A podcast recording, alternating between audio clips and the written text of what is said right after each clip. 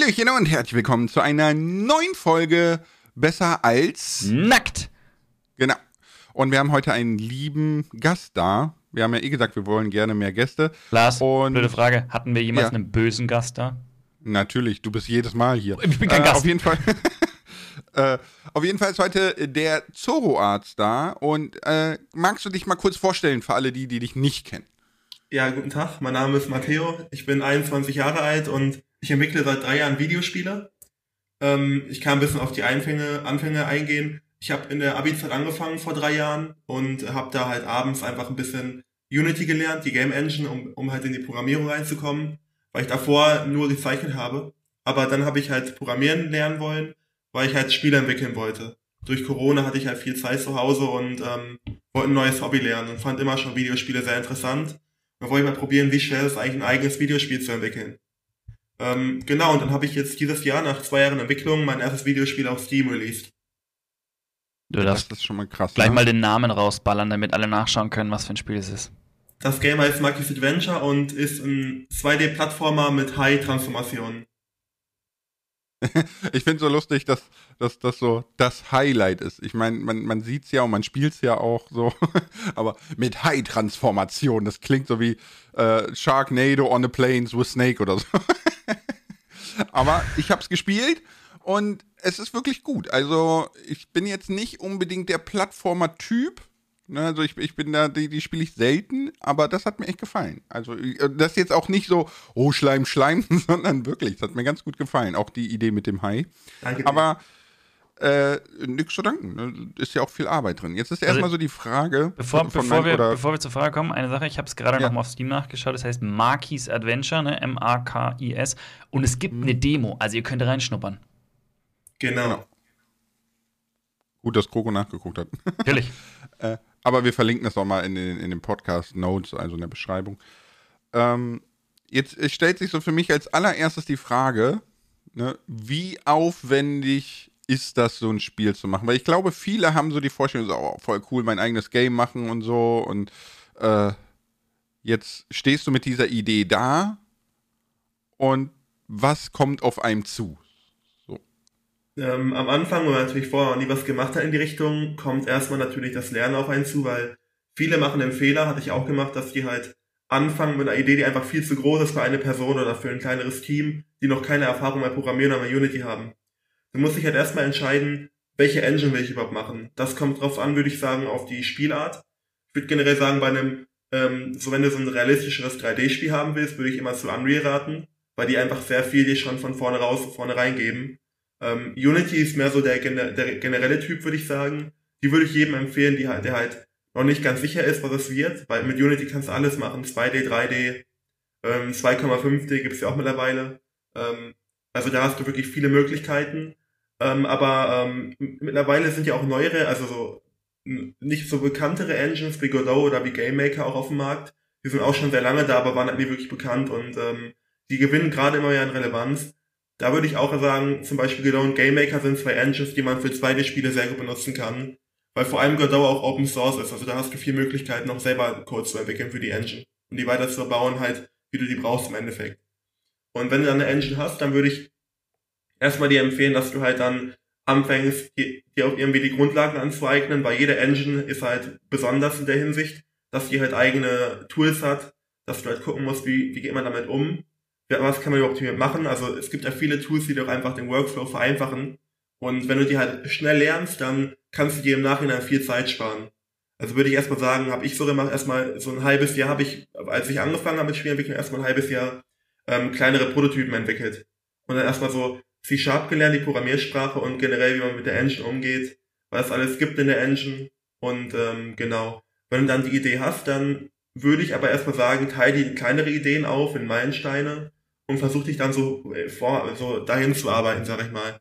Also nicht direkt von Anfang an diese große Idee, dieses Mount Everest nehmen, sondern vielleicht erstmal so die Zugspitze, also so einen kleineren Berg nehmen und die, den Mount Everest so aufteilen, mehr oder weniger. In kleinere Erfolge, die du dann hast und Erfolge machen einen natürlich froh und motivieren einen, wenn du dir jetzt irgendwie sagst, ich mache jetzt diesen Monat erstmal den Spieler fertig, dass er rumlaufen kann in einer leeren Ebene. Und wenn das schon final aussieht und gut aussieht, dann bist du auch viel, persönlich viel motivierter weiterzumachen. als wenn du jetzt also die großen Sachen anfängst, mit keiner Sache fertig wirst, aber irgendwie tausend Baustellen offen hast und dann gar keine Ahnung hast, woran will ich jetzt überhaupt arbeiten, weil ich noch so viel machen muss. Das ist ja, so meine... Gut, das, äh, ich, das, das gibt es ja auch im Privaten, ne? Also, dass du lieber dir immer kleinere Ziele machst und große Probleme in, in kleine Probleme unterteilst und solche Sachen.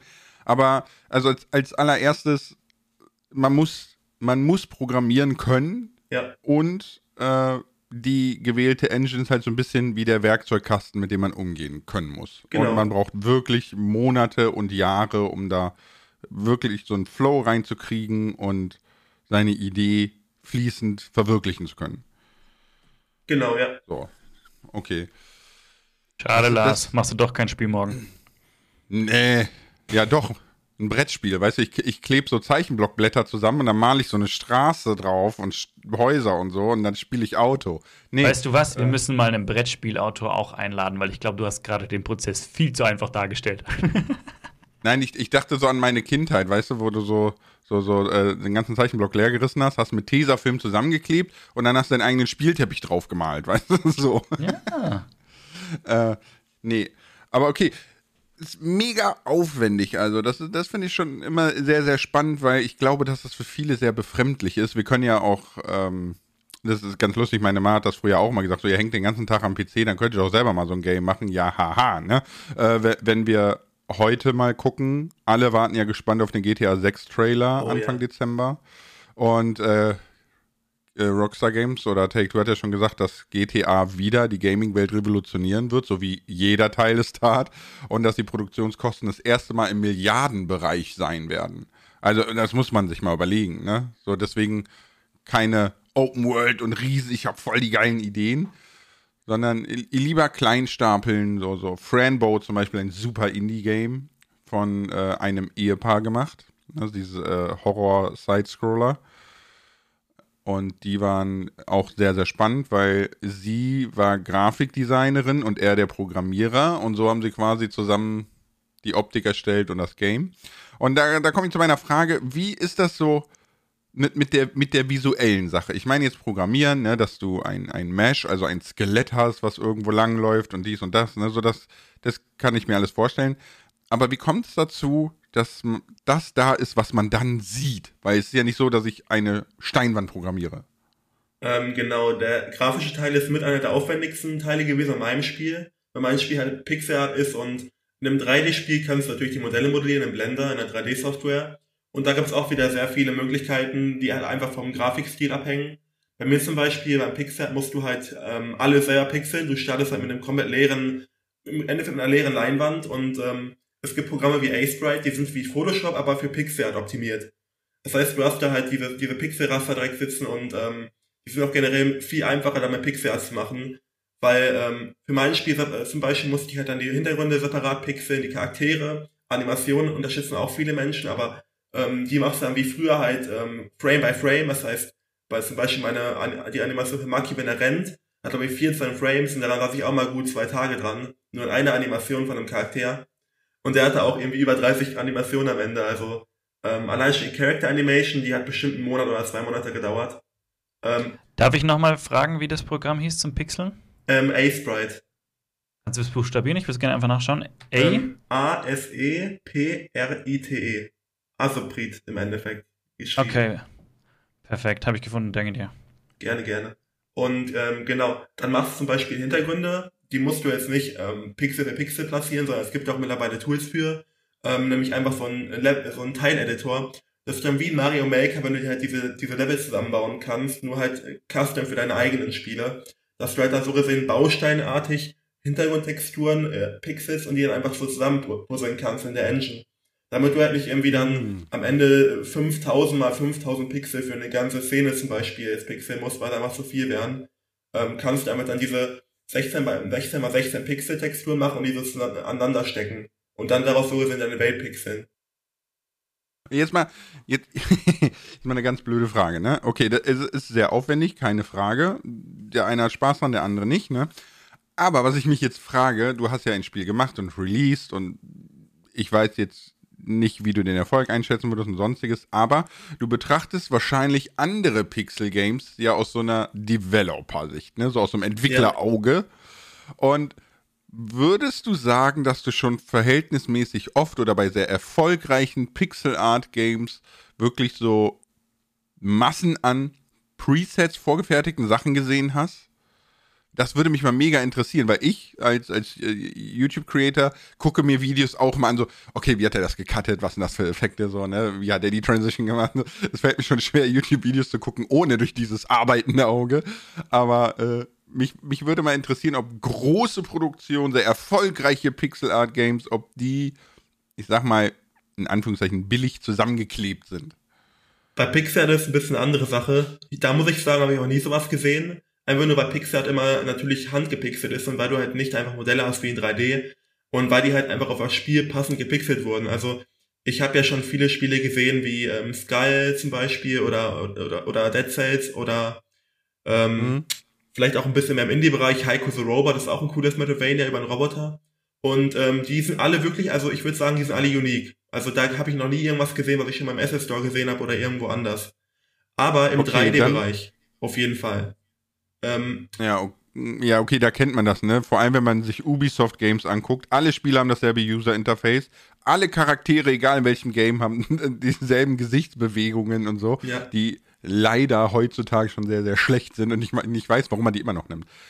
Führt mich aber zu meiner nächsten Frage und dann lasse ich Kroko mal fragen. Ich habe gerade das Gefühl, ich überfahre den immer. Nein, alles ähm, gut, alles gut, alles gut. Ich bin voll dabei. Wenn ich was äh, habe, dann haue ich raus. Alles gut. Ähm, die andere Frage ist, weil du ja gesagt hast, so, so, du brauchst allein zwei Tage für eine Charakteranimation und so. Die werden dann aber sicherlich copy-pasted, weil du kannst ja nicht Monate über Monate Animationen machen, wenn du vor allem ein Mann-Entwickler bist quasi. Hast du dir quasi vorher so überlegt, welche 20, 30 Animationen es geben soll? Oder sind die so im Entwicklungsprozess entstanden, weil du gesagt hast, okay, hier fände ich diese Animation cool? Ähm, nicht jede Animation war so komplex. Also zum Beispiel so die Rollanimation, die habe ich jetzt in, ich glaube, einer Stunde gemacht, weil ich habe, bevor ich das Spiel gemacht habe, auch nie Pixelart gemacht und auch noch nie generell 2D-Animationen gemacht. Das war alles neu für mich. Und ähm, ich habe natürlich Maki zuerst animiert und zu der, zu der Zeit war ungefähr ein Monat, wo ich gerade das Spiel angefangen hatte.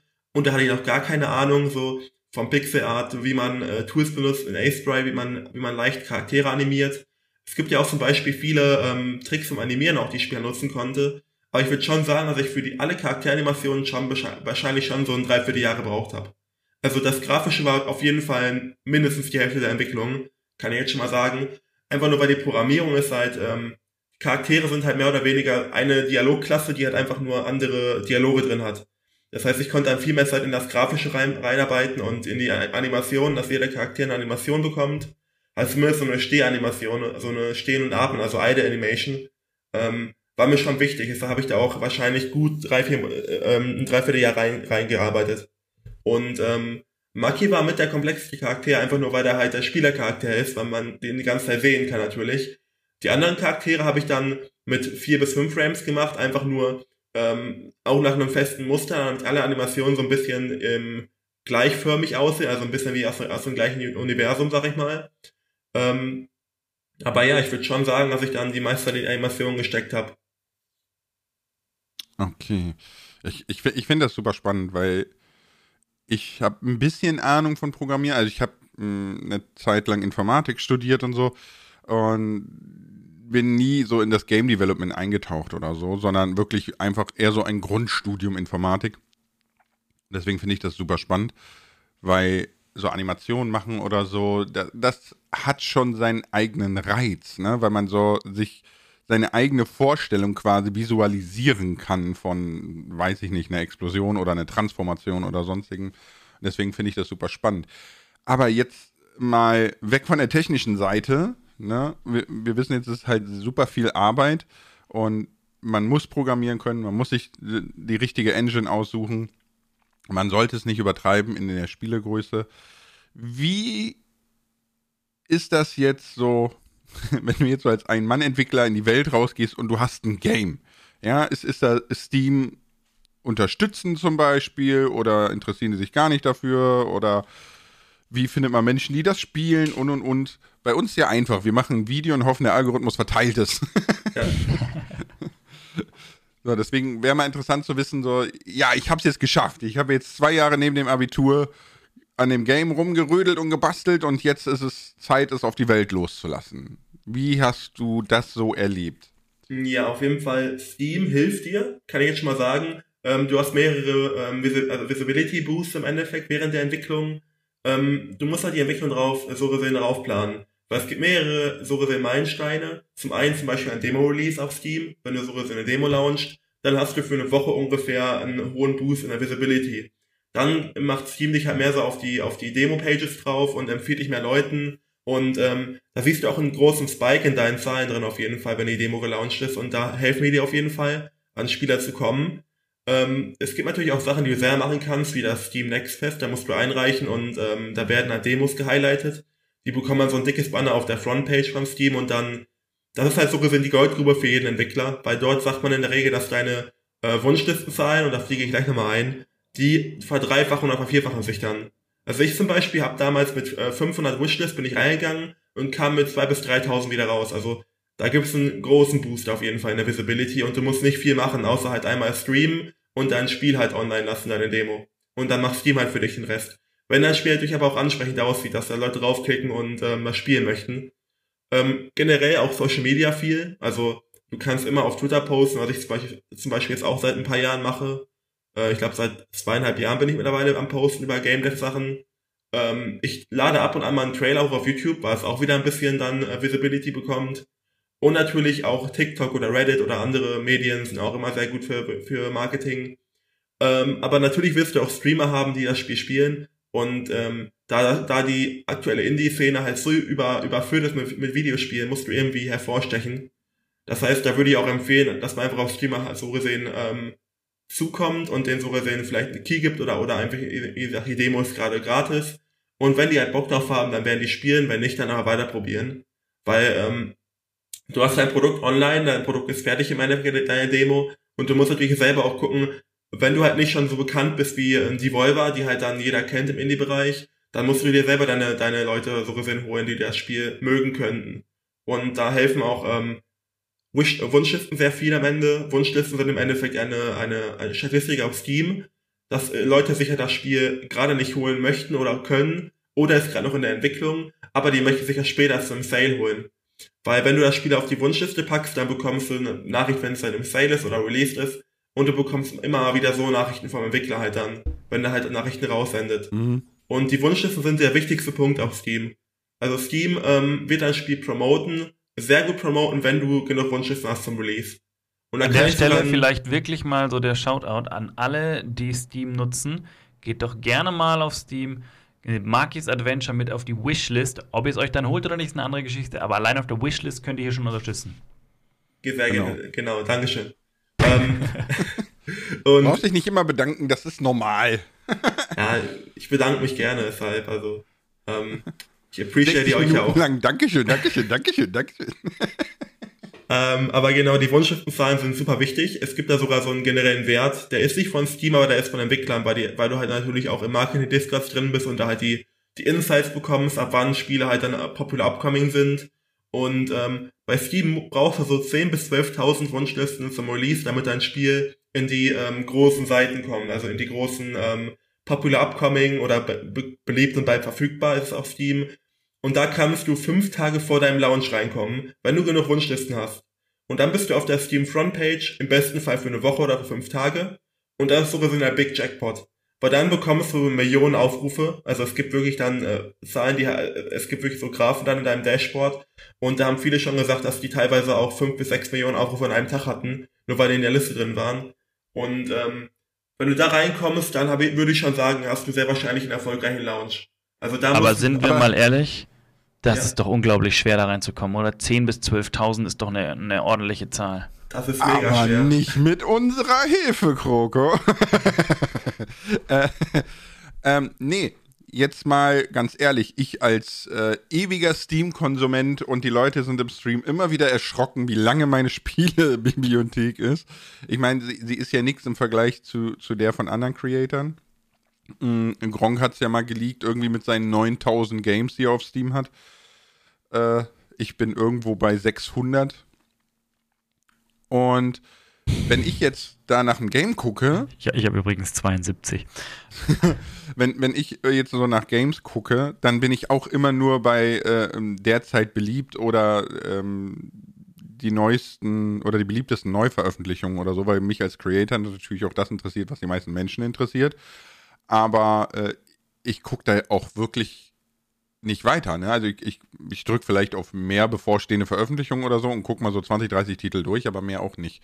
Nur denke ich mir gerade 10.000 bis 12.000 Wishlists, das kriegen wir aber hin bei deinem nächsten Game. das wäre das wär cool, wenn wir es hinkriegen würden, oder? Also. Ja, wäre mega. Ähm, mich würde es interessieren, wie der Unterschied dann äh, ausfällt. Ähm, ja. Ich kann noch ein bisschen sagen zu Wunschlisten. Generell war es bei mir so, dass ich halt angefangen habe damals mit nicht so krassem Marketing. Also ich habe damals nicht wirklich viel gemacht. Ähm, ich habe aber dann angefangen, so nach einem Jahr ungefähr. Also ich hatte so bis zum Launch ein Jahr Zeit für Wunschlisten sammeln, weil ich habe ja nur zwei Jahre lang entwickelt. Und ich habe am Ende dann um die 11.000 gehabt. Also ich war kurz davor, in die Liste reinzukommen. Das Problem war aber leider, dass an dem Tag, wo ich gelauncht bin, waren drei oder vier größere Spiele, die halt dann irgendwie 20.000 hatten. Also es kommt halt, tatsächlich ist es ärgerlich. Auch, genau, es kommt auch sehr auf das Datum an. Deshalb musst du das Datum am besten sehr spät erst wählen. Ich habe das ja ein halbes Jahr oder sieben Monate vor meinem Launch habe ich das angekündigt und da konnte ich das nicht mal so spontan ändern. Und dann habe ich halt mhm. aber gesehen, zwei Monate vom Launch, scheiße, da ist jetzt einfach, also da sind jetzt größere Spiele, die jetzt reinkommen. Was soll ich jetzt machen so? Ich kann jetzt nicht an meinen Launch ändern. Also ich habe jetzt schon einfach nur, weil ich so früh halt das Datum gepickt habe, habe ich mir schon viel verbaut im Endeffekt. Weil mm, okay. das haben viele auch vergessen. Ich habe mir Launch Trailer irgendwie im, ich habe ja im Juni oder ich glaube im Juni oder Juli habe ich das announced gehabt und ich habe ja erst im Januar gelauncht, also Mitte Januar. Und da haben auch viele das Spiel komme vergessen einfach. Also ich würde jedem auch empfehlen, der vielleicht auch entwickelt, wählt das Datum vielleicht erst sehr spät in der Entwicklung, vielleicht erst zwei Monate vorm Launch. Ist, ist immer noch genug Zeit, dann noch ein bisschen Wunschlist und Marketing reinzubekommen und Presse vielleicht auch. Und du hast hier nicht so viel verbaut im Endeffekt dann mit einem zu früh gewählten Datum. Das ja, vor allem ist ähm, ähm, jetzt unsere Erfahrung mit Marketing, ne, ist, dass man wirklich, du hast recht, ne, die, die Spanne muss so kurz wie möglich sein. Und in dieser Zeit muss man spammen, was das Zeug hält. Also wirklich, auch wenn du das Gefühl hast, das muss den Leuten zum Hals raushängen, aber die dürfen es auf Teufel komm raus nicht vergessen. Ja. Das ist wirklich so. Und ähm, ich wollte noch was sagen. Genau. Wenn, wenn mich jetzt jemand fragen würde, wo er am ehesten Aufmerksamkeit generieren kann, würde ich sofort sagen TikTok und YouTube Shorts. Genau. Und dann gleich noch Insta-Reels, wenn das auch noch funktioniert. Und wirklich alles rausknallen, auch wenn du es für noch so belanglos hältst. Du wirst einen erreichen, der es nicht belanglos findet, und das ist einer mehr. Ja. Deswegen, ich tue es mir da selber schwer mit, aber wenn, wenn du dein nächstes Game releast, ich würde so, ich würde, weiß ich nicht, hunderte 30 Sekunden Clips vorbereiten und die alle rausspammen, jeden Tag fünf Stück oder so. so einfach, einfach raus, raus, raus, raus, raus. Ähm, ich habe ja schon seit einem Jahr ungefähr bin ich, seit anderthalb Jahren bin ich auf TikTok auch vertreten. Und da kann ich auch sagen, ähm, TikTok ist nicht so krass für die Conversion, einfach nur weil es halt sehr schlecht konvertiert. Weil die meisten, die halt diese Short-Videos schauen, sind am Handy und haben die nicht die Steam-App auf dem Handy, wollen sich ja nicht im Browser in ihrem Handy einloggen, um was auf die Wunschliste zu packen. Das heißt, du musst generell einfach ähm, so wenig äh, Schritte wie möglich vorbereiten für den für die Person. Das heißt am besten irgendwas, was man sich auf dem PC anschaut, wenn man direkt Steam aufmacht und sich angemeldet hat auf dem PC in den meisten Fällen. Weil Handy, Handy-Plattformen mhm. wie, wie TikTok, das stimmt, das weil stimmt. die wenigsten schauen ja TikTok auf dem PC. Ich schaue manchmal abends auf dem PC TikTok, aber in der Regel schaue ich 99% meiner Zeit auf dem Handy. Und da habe ich auch, ich habe mir jetzt vor drei Tagen die Steam runtergeladen, weil ich einfach nur cool finde, unterwegs zu checken, wann ich die äh, 50 Reviews auf Steam knacke. Weil, weil ab dann passiert auch nochmal ein großer Boost und da bin ich jeden Tag am Refreshen. Ähm, und da habe ich einfach mir deshalb die Handy-App runtergeladen. Und Schande über mein Haupt. Ich glaube, ich habe dein Game nicht reviewed, obwohl ich es gestreamt habe. Aber ich schreibe nie Reviews, weil ich mir denke so, wer liest das denn? Ich lese das selber nicht. Das macht auch niemand, aber das brauchen die Entwickler einfach. Also so, nach den Wunschlisten sind die Reviews das Wichtigste nach dem Launch. Weil du einfach ähm, anhand der Reviews, also es gibt zum Beispiel schon Stories von Spielen, die hatten am Ende irgendwie 200.000 Wunschlisten und haben dann aber die ersten 10 Reviews sind super wichtig, weil ab dann wirst du eingerankt ab 10 Reviews bekommst du ein Ranking auf Steam und ähm, von da entscheiden die dann, ist das Spiel cool, mögen die Spieler das oder mögen die es nicht. Und wenn es zum Beispiel mixt oder irgendwie größtenteils negativ bist, dann werden deine Verkaufszahlen direkt reinsenken, reinsinken. Also das kann, das kann sowohl einen Boost geben, aber als auch einen äh, sehr großen Drop geben in den Zahlen auf jeden Fall. Die ersten zehn äh, Reviews. Ich, ich finde das super spannend, weil man hat so als Konsument von Steam immer so das Gefühl, Steam juckt das gar nicht. Da ist so viel Schrott und so viel Müll und die lassen einfach alles auf die Plattform los und fertig und sieh doch selber zu. So, so als, als Konsument hat man so das Gefühl. Aber spannend, was, was für eine verzweigte Systematik eigentlich dahinter Aber steckt. es ist eigentlich auch total interessant zu sehen, dass dieses Game-Business irgendwie ähnlich auch unserem Video-Business ist. Nur, dass da das Produkt jetzt nicht was ist, was man irgendwie innerhalb von einer Woche macht, sondern innerhalb von einem, von einem ein, zwei Jahren. Und trotzdem setzt man letztendlich irgendwo auf eine Karte. Weil bei uns ist doch genau das Gleiche. Wir produzieren ein Video und ein Video hat verschiedene, verschiedene Meilensteine, die es reißen muss, um auch irgendwo vorgeschlagen zu werden und muss verschiedene Dinge erreichen. Und bei dem Game ist es eigentlich, so wie sich es anhört, genau gleich. Wishlist hier, dann Re Rezensionen und so weiter und so fort und vorher noch eine Demo. Es ist eigentlich total mhm. spannend, dass es auch da Punkte gibt, wo man sagt, so die kann man, die kann man für sich so als, als To-Dos anmarkern und schauen, dass man die erreicht und sich auch wirklich klare Ziele setzen, wie das geht. Und ich vermute halt, wenn man halt Pech hat oder nicht den, nicht den Zahn der Zeit trifft, hat man halt auch ziemlich schnell irgendwie versagt. Also vor allem dann viel Zeit in was reingesteckt, was halt einfach nicht gut ankommt. Ich, ich glaube, ich glaube, nicht den Zahn der Zeit zu treffen, ist im Gaming-Bereich unmöglich. Tatsächlich, weil äh, die Gaming-Branche ist ja mittlerweile die zweitgrößte der Welt. Ne? Das Einzige, was noch größer ist, ist äh, XX Hamster, ja, oder weiß ich nicht. Äh, die, die, diverse ähm, rot beleuchtete Unternehmungen. Ähm, das Geschäft wechseln. Und ja, echt mal, ne? lass, lass mal OnlyFans machen. Ähm, nee, aber deswegen denke ich, kannst du das schlecht verfehlen, weil es gibt für alles einen großen Markt, wirklich für alles, egal ob es 2D-Plattformer ist, ob es Action-Adventure, RPG, äh, guck dir, D&D ist wieder ein Riesending, es war so lange unterm Radar, ne? Und deswegen glaube ich, ist da schwierig. Ich vermute, dass es wirklich eher ähm, originell sein muss. Weil es gibt mittlerweile so viele generische Games, immer und immer und immer. Weißt du, die, die, Leute heulen jedes Jahr darüber rum, wie kacke Call of Duty ist und es bricht wieder Verkaufsrekorde. Weißt du, es ist so, ja. du kannst, du kannst das, ich glaube, du kannst, wenn du originell bist, kannst du es gut machen. Und Call of Duty hat einfach keinen realistischen Konkurrenten in, in dieser Shooter-Story-Branche. Ja, wenn du erstmal bekannt bist oder die Leute kennen, dann, dann hast du auch keine Probleme. Also, dann wirst du auch deine, deine Zahlen rein, reinbekommen man sieht sich nochmal Pokémon an. Das wird auch von der Qualität irgendwie immer schlechter. Und man sieht irgendwie, das, das ist nicht mehr so geil, wie es früher war. Also ich habe früher Pokémon Platin, also die, ich weiß nicht genau, welche Gen das war, weil ich mich mit Gens nicht so auskenne, aber Platin, Diamant und Perl waren meine Lieblingsspiele, ähm, neben halt Wind Waker aus der Zelda-Reihe of All Time. Und ähm, ich würde alles geben, um nochmal so ein Pixel-Pokémon zu bekommen, aber irgendwie gehen die immer mehr in diese 3D-Richtung, was immer irgendwie immer weirder aussieht und gar keinen Spaß mehr macht für mich persönlich. Hm, wusstet ihr im Übrigen, dass äh, in Japan einen nationalen Feiertag gibt, also einen Pokémon-Feiertag? Das ist kein Witz, ne? Würde ich glauben auch, ja. Also das, das ist total lustig, weil äh, irgendwie Pokémon da den größten Bruttoinlandsprodukt hat. Also wirklich, das ist so nichts, bringt so viel Geld wie Pokémon in diesem Land. Das ist Krass. völlig bescheuert. Krass. So, ne?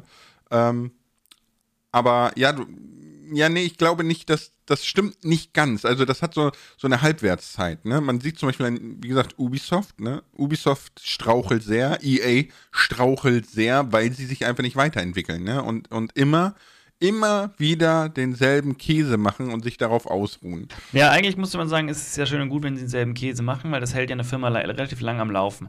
Aber sie müssten halt parallel dazu irgendwelche Durchbrüche machen, die halt neu sind, weil sie hätten die Mittel dazu, also warum nicht tun? Investoren. Hauptsache, die Investoren sind happy. Das ist das Problem. Und das die sieht man in letzter ab, Zeit Bach runtergeht. Das, ja, aber das sieht man in letzter Zeit so oft, ne? Cyberpunk kam viel zu früh raus. Äh, no Man's Sky, ne, war ja auch, äh, das war ja der, der, Anfang dieser schrecklichen Launches irgendwie. Im Moment wird alles viel zu früh rausgehauen.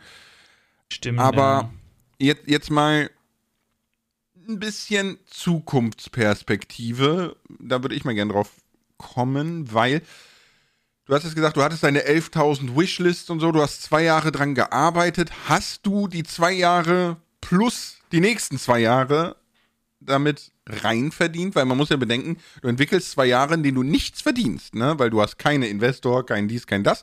Du entwickelst zwei Jahre und musst quasi bei Release diese zwei Jahre reinholen und auch für die für quasi das nächste Game schon die Kohle reinholen. Ähm, ha nee, habe ich nicht. Also habe ich, kann ich jetzt schon mal sagen, habe ich, habe ich noch lange nicht. Ich bin gerade, ich bin gerade brutto bei, bei 10.000, glaube ich. Also das ist, also ich bekomme von denen nicht mal die Hälfte. Weil nach, nach diesen ganzen Cuts, die sich Steam nimmt, habe ich schon vielleicht, da sind schon ein guter Teil weg. Also, ähm, Brutto und Netto ist bei Spielentwickeln tatsächlich bei mir im persönlichen Fall ein super großer Unterschied. Weil ähm, Steam nimmt sich 30%, muss ich auch bedenken, Steuern und sowas auch noch und ähm, dann müssen die auch noch von Dollar auf Euro umrechnen und ich bekomme da auch noch mal eine Gebühr oben drauf. Einfach nur, weil ich halt mhm. ein deutsches Konto habe und das halt ähm, Dollar sind, die halt von Steam rüberkommen und die umgewandelt werden müssen und dafür auch nochmal eine Bearbeitungsgebühr, die höher ist, als ich dachte, draufkommt. Also generell ähm, reicht noch lange nicht zum Leben und ich habe auch noch nicht die äh, zwei Jahre drin. Ich habe nicht mal ein Jahr drin. okay, also so es, ist, halt. es ist hart. Es ist nicht einfach. Mega hart. Ja. Ähm, noch, noch eine Frage, wo wir bei Finanzen sind. Es ist ja gerade Steam Sale, 30% ist jetzt auf dein Game, ne? Genau. So. Hast du da Einfluss drauf? Ähm, auf diese ja. Steam Sales und Rabattierung und so weiter und so fort? Man, äh, als Entwickler kann man, äh, macht, machst du halt die Sale, das Steam macht ihr da nicht. Die sagen ja nicht irgendwie, mach mal jetzt eine Sale rein. Die ähm, weisen dich immer darauf hin, es ist gerade ein Sale und als Entwickler willst du jeden Sale mitnehmen, den du mitnehmen kannst, weil Sales sind super wichtig. Äh, viele denken ja immer, dass Sales, äh, da bietest du einfach nur das Spiel billiger an und bekommst halt dann weniger Geld dafür. Aber das ist auch von der Visibility und Marketing her riesig ein Sale. Weil dann bist du wieder auf mehr Listen ja. drauf. Und das Beste ist, ab, ich glaube, 20% Sale, also drunter bekommt man auch keine E-Mails, aber ab 20% werden immer an alle Wunschlisten, die noch offen sind, und ich habe gerade noch über 10.000 offene Wunschlisten, werden alle von den Wunschlisten werden dann ähm, E-Mails rausgesendet. Das Spiel ist gerade im Sale, habt ihr bestimmt auch schon mal bekommen oder gesehen gehabt. Und die ja, kommen dann immer bei jedem, bei jedem Wunschlisten-Sale. Also da kann man auch nochmal sehr gut konvertieren. Also du machst als Entwickler, habe ich auch schon mit vielen aus der Industrie geredet, die größer sind als ich. Die machen meistens nur während eines Sales dann das Geld. Weil die sonst halt auch selber, wenn du halt keinen Sale hast dann und das Spiel schon irgendwie seit ein paar Monaten draußen ist, dann, wenn du im Indie-Bereich bist, wirst du keine großen Verkaufszahlen mehr machen. Weil dein Hype ist vorbei, wenn du einen Hype hattest. Und ähm, außerhalb zum Beispiel bei so Awards zum Beispiel, wo du dann noch irgendwie Marketing bekommst, zum Beispiel für Game Awards, wo auch viele Indie-Spiele dabei sind, die auch nochmal einen riesen Boost bekommen dadurch oder bei anderen Steam-Events, bekommst du außerhalb von solchen Aktionen keine großen Verkäufe mehr hin. Also ja. Okay. Weil ich hatte das irgendwie anders im Kopf, dass da Steam äh, quasi die Oberhand drüber hat. Ja, ähm, es gibt da aber auch noch so, Dead also es gibt da erstmal Einreich-Deadlines, die Steam setzt zum Beispiel beim Steam Express, da musst du schon irgendwie, ich glaube, vier Monate vorher einreichen. Also die Deadline musst du beachten. Und du hast eine, einen ähm, Cooldown. Das heißt, nach einem, nach einem Sale musst du irgendwie einen Monat warten und dann kannst du es den nächsten machen. Also da ist nochmal so ein bisschen eine Limitation drin, damit du halt nicht einfach jeden Tag einen Sale machst. Und ähm, genau, aber den Rest, wie hoch der Sale ist, wann du welchen Sale wahrnimmst, das macht der Entwickler. Ah, okay, gut. Finde ich eine gute Sache. Das finde ich auch wieder ein Pluspunkt, dass du selber quasi sagen kannst, okay, so und so viel Prozent möchte ich gerne geben und dass nicht Steam sagt, so jetzt machen wir, macht ja auch irgendwie keinen Sinn. Ist ja weiterhin noch irgendwo dein Game. Ja. Und und jetzt mal, jetzt mal eine ganz blöde Frage. Seit einigen Jahren ist ja der Epic Games Store so der Konkurrent. Und die nehmen sich ja weniger raus, ne? Als äh, die 30% bei Steam. War das für dich eine Option oder ist das da ganz anders und äh, man kommt da nicht so einfach rein? Boah, ich würde mehr gerne auf andere, ähm, auf anderen Seiten mein Game anbieten. Einfach nur, weil du natürlich noch einen ganz, ganz anderen Markt bekommst. Aber ähm, ich habe zum Beispiel bei GOG, bei Good Old Games oder wie die Seite heißt, ich kann den, den mhm. Namen nicht genau, aber bei denen habe ich eingereicht gehabt, weil ich da auch gerne mein Spiel drauf hätte, weil als Entwickler, je mehr Seiten du wahrnimmst, desto mehr Visibility hast du, desto mehr Verkäufer hast du im Endeffekt auch. Und du willst ja im Endeffekt überall drauf sein. es gibt natürlich Epic Games Deals zum Beispiel, dass die irgendwie sagen, wir geben dir einen, äh, einen groß, großen Geldbetrag und dann kommt ein Spiel für einen Monat free bei denen rein. Die Sachen gibt's, aber da musst du halt groß für sein oder bekannt für sein. Also das sind alles so Angebote, wo ich noch viel zu klein für bin, die ich noch gar nicht irgendwie wahrnehmen könnte. Ähm, aber generell, ich glaube, jeder kann bei Epic Games sein Game einreichen, aber ich habe es auch noch nicht probiert. Aber ist auf jeden Fall mal eine Liste drauf von Sachen, die ich noch machen möchte, aber die ich wahrscheinlich nie machen werde, weil ich keine Zeit habe. Zeitprobleme kennen wir. okay, äh, zu GOG ganz kurz, das ist ganz spannend. Das heißt Good Old Games, aber da gibt es nicht nur alte Games. GOG ist von CD Projekt Red tatsächlich die Plattform, also die, die auch Cyberpunk und The Witcher gemacht haben. Und äh, warum GOG so spannend ist, im Gegensatz zu allen anderen Online-Game-Plattformen, sind die äh, DRM-free. Das heißt, die haben keinen Kopierschutz und so. Und du kannst die halt runterladen und die auf eine CD brennen und die in den Schrank stellen. Und wenn die Plattform pleite geht, dann hast du immer noch alle Games. Wenn Steam morgen dicht macht, ist alles, was du gekauft hast, weg. Und das bestätigt man halt auch mit der Euler. Ne? Deswegen ist äh, Good Old Games bzwgog.com eine sehr, sehr gute Alternative zu Steam, wie ich finde. So hebe ich meine alte Edge Vampires 2 CD doch noch auf, falls Steam kaputt geht. Besser ist, ne? Sonst musst du es bei GOG nochmal kaufen. Äh, Nee, es ist, ist, wirklich super, super spannend. Und hast du vor, in, in Zukunft, ich habe ja jetzt gesehen, du machst ja äh, hier Rogue Jungle oder so, ne? Rogue Jungle heißt, ja. glaube ich, dein nächstes Game. Hm. Hast du vor, wirklich das weiter, weiter, weiter zu betreiben, bis du davon leben kannst oder Leute einzustellen oder willst du das zu deinem Business machen? Ähm, ich bin ja gerade noch in der Uni, also ich habe noch keine ähm, noch in den nächsten zwei Jahren bin ich noch nicht so in Sinne, ich mich selbstständig werden. Wenn es klappt, wäre cool, aber ich will erstmal meine Uni fertig bekommen und ähm, dann auf jeden Fall, also ich möchte entweder im Studio später arbeiten und habe dann jetzt schon mal ein Portfolio dafür oder ich möchte mein eigenes Studio weiter aufmachen. Also bin ja gerade mit meinem ähm, Entwicklerstudio Zoroas bin ich ja als Entwickler und ist auch mein Studioname und wenn es klappt, würde ich gern damit dann später selbstständig werden. Wenn es nicht klappt, dann würde ich mir wahrscheinlich weniger Stress machen wollen und einfach im Studio arbeiten, im anderen Indie-Studio aber dann auch wahrscheinlich eher bei solchen Spielen, wo ich auch selber sage, dass ich spielen wollen würde und dafür auch brenne. Ähm, aber es gibt ja auch viele Studios und viele größere Studios auch, wo man arbeiten könnte, wenn man, weil ich will auf jeden Fall Games machen. Ich will weiter Videospiele machen, weil ich es einfach, es ist einfach so eine, ähm, so eine Passion und so ein Traum von mir, einfach später von leben zu können. Okay, und die, ich sag jetzt mal, Horrormeldungen, die wir gerade die letzten Jahre haben, ne, mit äh, äh hier extremer Crunch-Time bei CD Projekt Red oder Blizzard ja. oder Ubisoft etc. pp. Ne? Also das ist ja wirklich, dass die Leute 70, 80 Stunden die Woche arbeiten, über sechs Monate hinweg und weiß ich nicht. Das schreckt dich nicht davor ab, dich jetzt äh, so ein Studio anzuschließen? Oder sagst du so, pff, ich wäre da schon sehr, sehr wählerisch? Ich bin selber ja auch, also ich, ähm, ich würde nicht sagen Crunch, weil ich einfach Videospiele machen liebe, aber ich arbeite selber auch teilweise Nächte durch, wenn ich kurz am Lounge stehe und ich liebe das einfach. Also es gibt natürlich an, in groß, größeren Studios erst anders aus. Aber mir zu Hause ist dann so, dass ich halt dann mich in mein Zimmer einschließe und dann programmiere und ich habe da einfach viel Spaß dran. Und es gibt Phasen, wo ich dann wirklich wenig entwickle, weil ich halt dann mehr mit der Uni zu tun habe oder in meinem Job. Es gibt auch Phasen, wo ich dann sehr viel entwickle, einfach nur weil ich halt kurz am Lounge stehe oder halt irgendwie gerade ein wichtiges Event ist, wo ich halt noch viel vorbereiten muss. Aber ich würde schon gerne in so ein Studio später reingehen, wenn das möglich wäre, in so ein größeres Indie-Studio einfach nur, weil ich auch mit anderen Leuten arbeiten möchte zusammen und ähm, in einem Team zu arbeiten ist schon lange so ein Ziel von mir irgendwann mal. Weil ich einfach, dieses als Solo das zu machen, ist halt geil, weil du hast die ganze Kontrolle das, über das Spiel, aber du hast auch irgendwie, du fühlst dich ja irgendwie so einsam, weil du einfach irgendwie ähm, das, die, die, die ganze Schmerzen, die man während der Entwicklung hat, so von wegen Crunch oder, oder sowas, kannst du einfach mit keinem teilen, weil du einfach dann in deinem Zimmer zu Hause rumhockst und äh, Spiele programmierst, für die sich, für die Entwicklung interessiert sich halt kein anderer außer du. Und mhm. ähm, die Leute wollen alle nur das fertige Spiel sehen, aber du bist dann der, der das machen muss.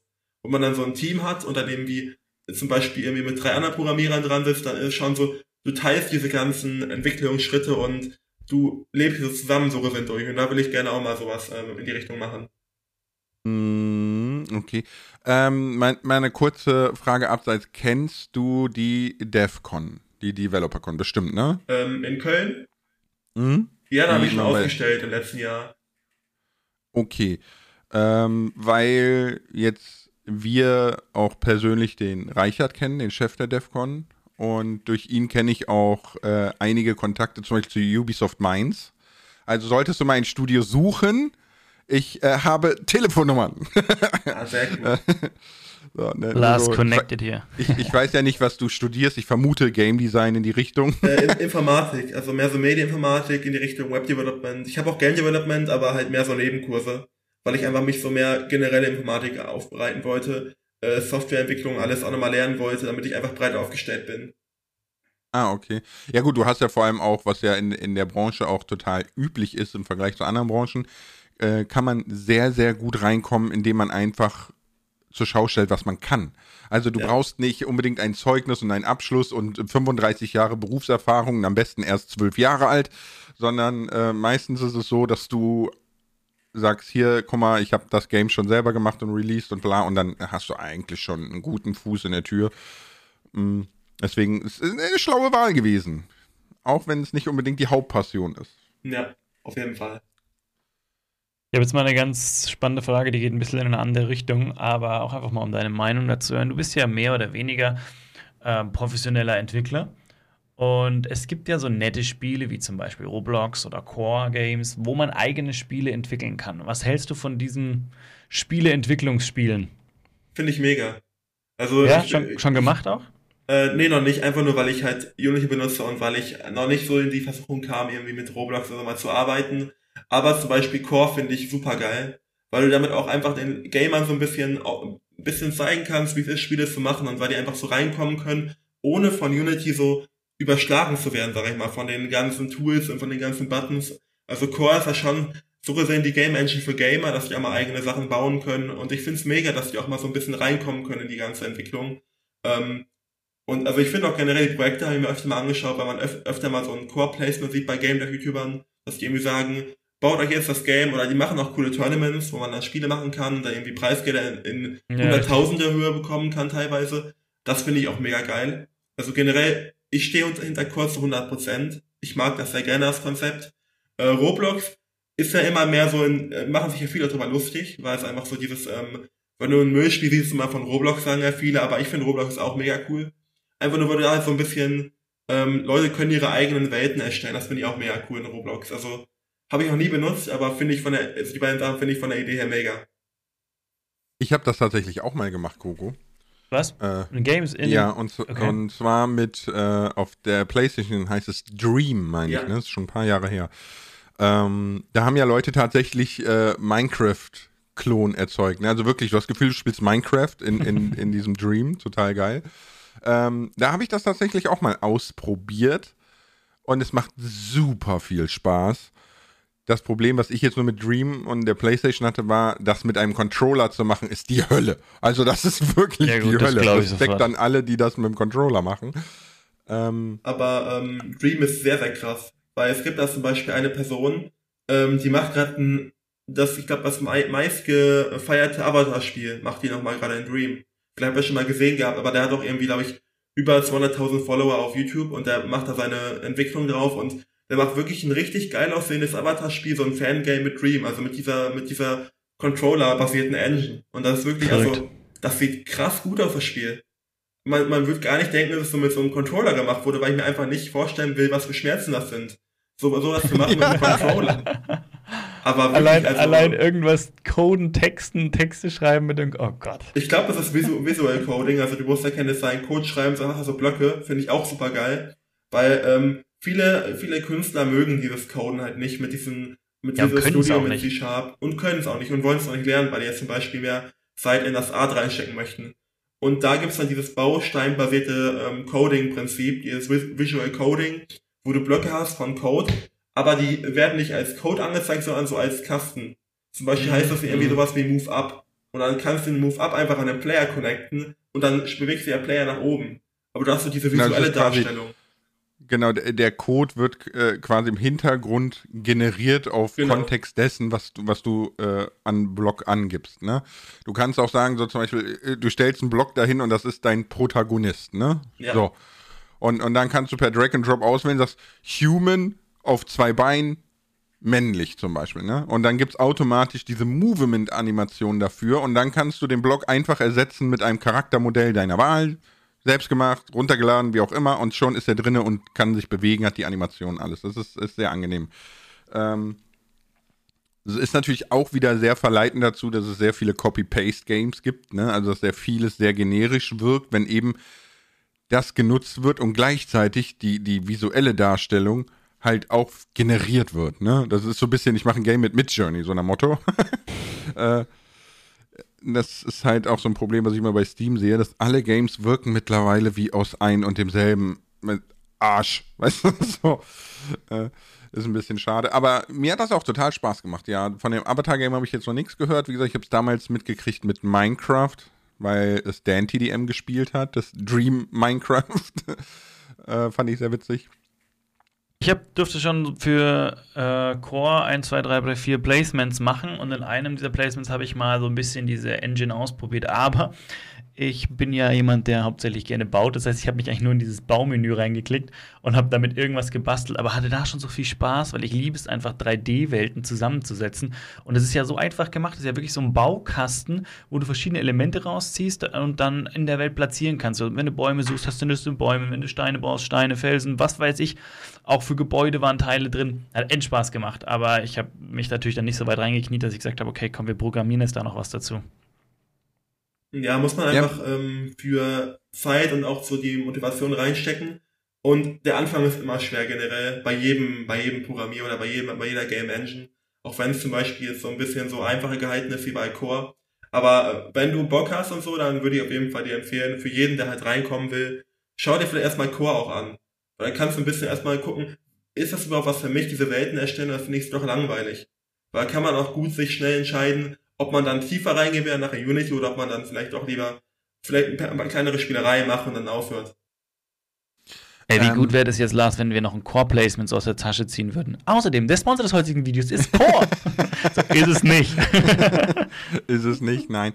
Aber ähm, was ich jetzt noch äh, sagen wollte, fragen wollte, fragen wollte, genau, weil du ja vom Fach bist. Es gibt bei Core immer so ein bisschen dieses, ja, das haben die alles bei Roblox geklaut, das ist eine billige Roblox-Kopie. Ja, das habe ich auch ganz oft gehört. Jetzt, jetzt bist du vom Fach. Ist es eine billige Roblox-Kopie? Würde ich nicht sagen, nee. Aber ich bin auch, also ich habe noch nicht viel mit Core gearbeitet. Ich habe mir das einmal kurz angeschaut, weil ich auch seit die Unreal Engine 5 getestet habe. Weil ich generell bin ich ein sehr ähm, eingesessener Unity-Benutzer. Ähm, also ich benutze Unity eigentlich täglich und habe noch nie mit einer anderen Engine groß programmiert. Aber ich wollte mal unbedingt Unreal Engine 5 probieren, weil die halt natürlich sehr bekannt geworden ist durch die neuen Prinzipien. Und da habe ich auch ein bisschen Core reinprobiert. Und ich fand Core super cool. Ähm, aber ich würde persönlich weiter mit Unity arbeiten, weil in Unity hast du einfach die volle Kontrolle. Aber auf mhm. keines Fall ist das eine Roblox-Kopie, also würde ich nicht sagen. Ich meine, es ist doch wie mit allem, wenn man, wenn man anfängt mit Videos zu schneiden, dann fängt man mit irgendeinem Hobbyprogramm an und plötzlich landet man in Premiere Pro. Äh, genau, äh, und ja. das ist zwar schön und gut, aber als ich das erste Mal mir Premiere Pro geholt habe, habe ich es wieder ausgemacht, weil ich mir gedacht habe, so, uff, ich weiß ja nicht, wo fange ich überhaupt an? Irgendwann habe ich mich dann reingekniet und mittlerweile beherrsche ich es, ne? also für meine Verhältnisse. Ne? Aber äh, so stelle ich mir das auch vor. Wenn ich mit, jetzt mit Core anfange, da sind die Sachen übersichtlich. Klar muss ich am Anfang suchen, mich reindenken und so weiter und so fort. Alles schön und gut, aber irgendwann checke ich das und stoße halt auch an die Grenzen. Aber wenn ich jetzt von Anfang an Unity oder, oder, oder äh, Unreal Engine aufmache, dann ist ja, da sind ja so viele Knöpfe, Buttons, Zeug und, und Fenster, die ich aufmachen kann, wo ich sage so, ähm, wo, wo fange ich denn an? Und das, da, also ich glaube, es ist wirklich, wenn man neu einsteigt und sagt man auch wirklich, ich möchte das so ein bisschen hobbymäßig machen, dann ist es lieber, lieber kleine Schritte, als sich gleich mit dem Großen überfordern da habe ich auch einen Tipp für komplette Beginner. Es gibt bei Unity ähm, einfach in-house Suche Tutorials. Das heißt, du musst dir gar nicht bei YouTube was anschauen, sondern du kannst dir in der Engine, gibt so eine Art Lernsegment in der Engine drin, wo du einfach in Beispielprojekten die Engine erstmal kennenlernst. Würde ich jedem empfehlen, damit anzufangen. Aber wenn du damit durch bist, weißt du schon mal, wo ist alles und dann kannst du wirklich anfangen mit ähm, C-Sharp-Grundlagen. Weil wenn du zum Beispiel vorher noch nie was programmiert hast, dann würde ich dir auf jeden Fall erst beraten, schau dir vielleicht erstmal so, eine, so einen Kurs an über C-Sharp, weil das ist sehr wichtig. Oder es gibt auch Visual Coding in, in Unity. Gibt es auch mittlerweile Plugins für. Also es gibt für jeden, für jeden Benutzer gibt es Möglichkeiten reinzustarten. Aber generell für jeden Beginner würde ich sagen, diese Inhouse-Tutorials bei Unity sind super gut. Habe ich auch damit damals angefangen gehabt und ähm, fand ich mega cool. Habe ich jetzt noch eine Frage an dich als Entwickler und wie du das einschätzt. Star Citizen hat ja ein Update gebracht. Dieses ja? Spiel verstehe ich nicht übrigens. Ja. Star Citizen ist einfach eine Weltraum-Real-Life-Simulation. Ja, aber gibt es das Spiel schon? Gibt es das nicht? Was ja, hat, natürlich. natürlich kann man das schon spielen? Gibt es ja, das ja, schon fertig? Ja, ja, ja, schon lange. Ich Nein, weiß nur, man kann, man kann für Echtgeld kann man irgendwie Unmengen Flugzeuge kaufen, schon seit Jahren. Am Anfang ja, waren die nur im Hangar, jetzt sind die irgendwie. Ich verstehe dieses Spiel ja, nicht. Ja, es, es, es, ist, es ist eine Real-Life-Weltraum-Real-Life-Simulation quasi äh, oder ein riesen RPG, wo jeder eine Rolle spielt und du kannst das schon lange, lange spielen. Das wird aber nie fertig sein, weil es eben das ist, was es ist. Aber jetzt kommt das Spannende. Ähm, Star Citizen hat ein Update gebracht, ich weiß nicht, ob du es mitbekommen hast oder nicht, und zwar mit einer neuen Server-Technologie. Ne? Und die sind jetzt in der Lage, als die ersten weltweit, wenn ich es richtig im Kopf habe, haben sie sich patentieren lassen. Und zwar haben die eine Mesh Möglichkeit geschaffen, mit der quasi jede Entität verschachtelt zu einer neuen quasi Hauptplattform werden kann. Also angenommen, ich habe jetzt drei Räume nebeneinander, ne? Dann kann ich natürlich sagen, okay, das sind jetzt drei Räume, da sind sechs Spieler drin und so weiter, das ist jetzt eine, ein Server, eine Instanz, ne?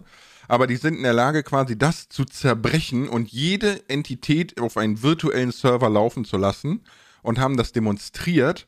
Und das sorgt dafür, dass du mit 100.000 Leuten online lagfrei spielen kannst, weil jeder für sich seine eigene Instanz werden kann, ohne dass es irgendwie laggt. Das hört sich sehr, sehr hoch an, also sehr krass an. Es, es, wird auch überall als absolut revolutionär in der Gaming-Branche angesehen. Also es gibt 100.000 Artikel dazu, die haben das demonstriert auf einer Con. Und es ist, also du hast es dann nicht mitbekommen, offensichtlich. Nee. Ich, ich, also ich, ich mit meinem Basis-Informatikwissen, ich hatte wirklich Gänsehaut, weil ich mir dachte, das eröffnet Möglichkeiten, die sind abnormal die unendlich Matrix groß. kommt. Was? Nein, aber überleg mal, ne, du kannst jetzt, ich habe angefangen mit Dark Age of Camelot, ne, drei, dreieinhalb, dreieinhalbtausend Spieler auf dem Server war Maximum, ja, und wenn die alle auf einem Fleck waren, war halt einfach Ende, ja die, die, die französischen Server von 1998 waren im Arsch. So. äh, ne? Und die haben halt tatsächlich einen Weg gefunden, dass die, die Serververteilung, in der was auch immer geladen wird, absolut dynamisch ist. Das heißt, wenn in einer Welt gerade nichts los ist, dann wird diese Welt on the fly abgeschaltet und diese Serverkapazität wird dazu genutzt, eine volle Welt quasi zu zerlegen in kleine, verschiedenere Parts, die aber trotzdem miteinander interagieren können. Und deswegen hast du quasi die Möglichkeit, mit 100.000 Leuten auf einem Kettenkarussell zu sitzen. Völlig geschmeidig, easy, weil jeder für sich berechnet wird, was aber trotzdem jeder quasi real-time mitbekommt. Das ist, fand ich super spannend. Der YouTuber so. Ish, der hat ein Video, 1000 Players build massive civilization in Minecraft. Der hat es geschafft, 1000 Spieler auf einen Server zu klatschen. Und es hört sich für mich an, also er hat auch was ein bisschen erklärt, so im Hintergrund bei einem anderen Video quasi, die, wie er es gemacht hat. Und da fielen auch eben Worte, dass sie mehrere Server irgendwie so verknüpft haben und dann die, die Spieler bei den anderen nur simuliert wurden, dass sie da. Also ich habe es nicht geblickt, aber es hört sich für mich sehr ähnlich angehört, dass der eben geschafft hat, 1000 Minecraft-Spieler in einer Welt spielen zu lassen. Mhm. Da fand ich auch und schon das so leckfrei, ne? Ja, absolut. Ja, ja ob es ganz leckfrei war, weiß ich nicht, aber, aber nahezu irgendwie so, ne? Ich weiß nicht mehr genau. Aber ziemlich krass, weil wir, wir kriegen ja maximal 100 und dann fängt schon zum Ruckeln an. Wir haben ja 200 geschafft. Ja, am Anfang. Und es hat nicht, es hat nicht geruckelt. Nein, nein, bei meinem Server, wo wir das mal ausprobiert ja, haben. Ja, ja, ja, aber da habt ihr ja noch keine krassen Sachen gemacht gehabt und gebaut. Nee, das stimmt, das stimmt. Aber das ist so. Dann, dann, dann guck mal, machen wir eine abschließende Frage. Wo glaubst du, geht das Gaming hin? Also ich bin, ich bin der festen Überzeugung, Unreal Engine wird alles verdrängen. Natürlich nicht verschwinden lassen, so, ne? Es wird immer andere Engines geben und so. Aber ich bin der festen Überzeugung, Unreal Engine 5 mit äh, dem Ultrarealismus, es ist ja Wahnsinn, wie das aussieht, ja. nicht mehr zu unterscheiden. Ähm, und auch mit dem Performance Boost, gerade mit, mit Lumen und den ganzen und Nanite, Kröppes, ja. ne? Nana, genau. Äh, es ist Wahnsinn, wie viel diese Engine kann. Und ich glaube, dass in Zukunft Originalität gewinnt in Kombination mit diesem Hyperrealismus. Ich glaube, da geht alles hin. Jein, also ich widerspreche dir mal an einem Punkt. Ich glaube, Grafik ist nicht alles. Es ist das, wie du schon gesagt hast, so die Originalität, ist das Konzept. Ein Spiel, also ich glaube, das Spielkonzept ist das Wichtigste. Wenn ich mir anschaue, wie viele Leute noch alte Spiele spielen, und ich gehöre ja auch dazu, ich spiele für mein Leben gerne Age of Empires, da wurde nur die Grafik ein bisschen aufgepitcht, dass du halt die, keinen Augenkrebs kriegst beim Spielen. Aber das Spielprinzip ist so gut, dass es immer noch tausende Leute lieben. Und ich glaube, mit, du musst letztendlich musst du nur mit dem Spielerlebnis und dem Spielprinzip überzeugen. Ich kann mich erinnern, ich habe damals Mount Blade gespielt ultra schlechte Grafik, super viele Bugs, aber dieses Spielerlebnis war neu und anders, dass ich das da so viel Zeit rein versenken konnte und ich kenn, hatte sehr viele Freunde, die auch die Zeit da rein versenkt haben, die teilweise nie gespielt haben. Also ich glaube, es kommt wirklich, wirklich darauf an, was für ein Konzept du hast und dann ist die Grafik natürlich nice to have, aber auch nicht das, das größte Verkaufsmittel. Ähm, so, jetzt Fehlst du noch, genau. für mich auf jeden Fall grafisch wird Unreal Engine 5 auf jeden Fall oder noch die weiteren Updates, die noch reinkommen, hat er jetzt schon viel abgerissen, also viel, viel geilen Scheiß in die Welt gebracht. Also du, du siehst ja teilweise diese ultra realistischen Projekte, die auf Twitter gepostet werden, wo man meistens nur Tech-Demo hat, wo man ein bisschen rumlaufen kann, aber allein schon, dass man das mittlerweile so einfach machen kann und auch diese, dass man halt einfach von Unreal Engine halt diese ultra realistischen Fotoscans zur Verfügung gestellt mhm. bekommt, dass die Leute gar nicht nachmodellieren könnten, weil das einfach so realistisch aussehende Texturen sind und so komplexe Modelle sind, die halt einfach, die kann man einfach nicht modellieren als Mensch. Da ist halt, das ist halt ein Fotoscan. Deshalb, also ich würde auf jeden mhm. Fall sagen, grafisch wird Unreal Engine 5 noch sehr viel holen. Also ich denke mal, es ist auch noch viel Luft nach oben in den nächsten zehn Jahren. Ich will mir gar nicht vorstellen, wie Spiele dann dort aussehen. Zehn Jahren oder so. Also das ist wahrscheinlich. Ähm, dann kannst du endlich Staub wischen in den Spielen. ja. dann, dann, dann haben wir eine RTX 14000. also auch sowas wie realistische Wassersimulation finde ich auch mega interessant. Da hat Unix zum Beispiel auch wieder ein neues Asset rausgehauen. Also ein ultra cool aussehendes Wasser, Wassershader-Tool, ähm, mit dem man halt dann einfach so krasse Ozeane darstellen kann, mit Wellen sogar richtig. Also auch was für, für Segelspiele bei möglich sein werden. Wie das für Piratenspiele mit so, mit so krass simuliertem Wasser finde ich auch super interessant. Also diese ganzen neuen Techniken, die jetzt sich wieder weiterentwickeln, und ich bin auch sehr, sehr gespannt auf GTA 6, was die jetzt, also die müssen ja komplett abreißen. Also ich will mir gar nicht, also die haben ja so einen Druck eigentlich jetzt schon hinter sich. Ich will mir gar nicht vorstellen, was passiert, wenn das nicht so die Erwartungen von Leuten trifft. Und die Erwartungen sind ja riesig. Also. Ja, ähm, ja, gut, aber man muss auch sagen, diese Erwartung hat man auch geschürt, ne? Als Beispiel, wo du gesagt hast, Tech-Demo fällt mir ein, was ja schon sehr kontrovers war. Äh, diese Tech-Demo, wo du als dieser Polizist ich glaube, du bist ein Polizist, oh, ja. das war auch in, in dieses Gebäude reinrennst, weil du irgendjemanden verfolgst. Und das im VR ist absolut nicht mehr zu unterscheiden von der Realität. Egal mit dem, mit dem Kopfwackeln, mit dem Zielen, mit allem. Und da haben schon sehr, sehr viele gesagt, wow, das ist mir eine Stufe too much, weil auch das, das, ähm, äh, das Schießen dann, ne, ist halt ultra realistisch, die Verletzung bei dem Gegenüber und so weiter und so fort. Also das war dann so, wo so eine, ich glaube, so eine Ekelgrenze erreicht wurde, ne. Aber ich, ich, ich bin auch ultra gespannt. Und Wasser ist sowieso immer die Königsklasse ja. in der grafischen Darstellung. also ich bin auch, ich habe auch ein bisschen so die Angst, klar war das jetzt nur ein kurzer Clip mit den Polizisten, aber können die wirklich damit hunderte Stunden voll bekommen?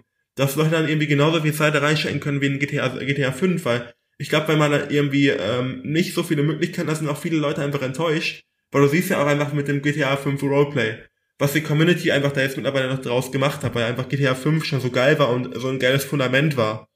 Also, mhm. ich will mir echt gerne mal vorstellen, wie GTA 6 auch irgendwie ein Jahr nach Release, ob es immer noch dann so, immer noch so im ja, dann wird auf jeden Fall GTA Online 2 geben und 699 Euro Shark Coins. So. Ähm ich würde sagen, wir kommen zum Ende. Weil äh, die, wir, ich glaube, wir können noch zwei Stunden füllen. Das ist super, super spannend. Auf jeden Fall. Aber Nochmal, selbst wenn ihr es nicht kauft, wishlistet Marquis Adventure. Der Link kommt nochmal in die Beschreibung. Vielen, vielen lieben Dank, dass du uns einen Einblick in das äh, Gamer- und Entwicklerleben gegeben hast. Super gerne. Danke für die Einladung. Ja, aber echt super. Mega cool. Ja, war sehr, sehr spannend, vor allem über Steam und so, dass man damit gar nicht so viel verdient, wie immer alle hoffen und so. Äh, aber vielen, vielen lieben Dank. Wir sind raus. Ciao mit V. Ciao, ciao. 40.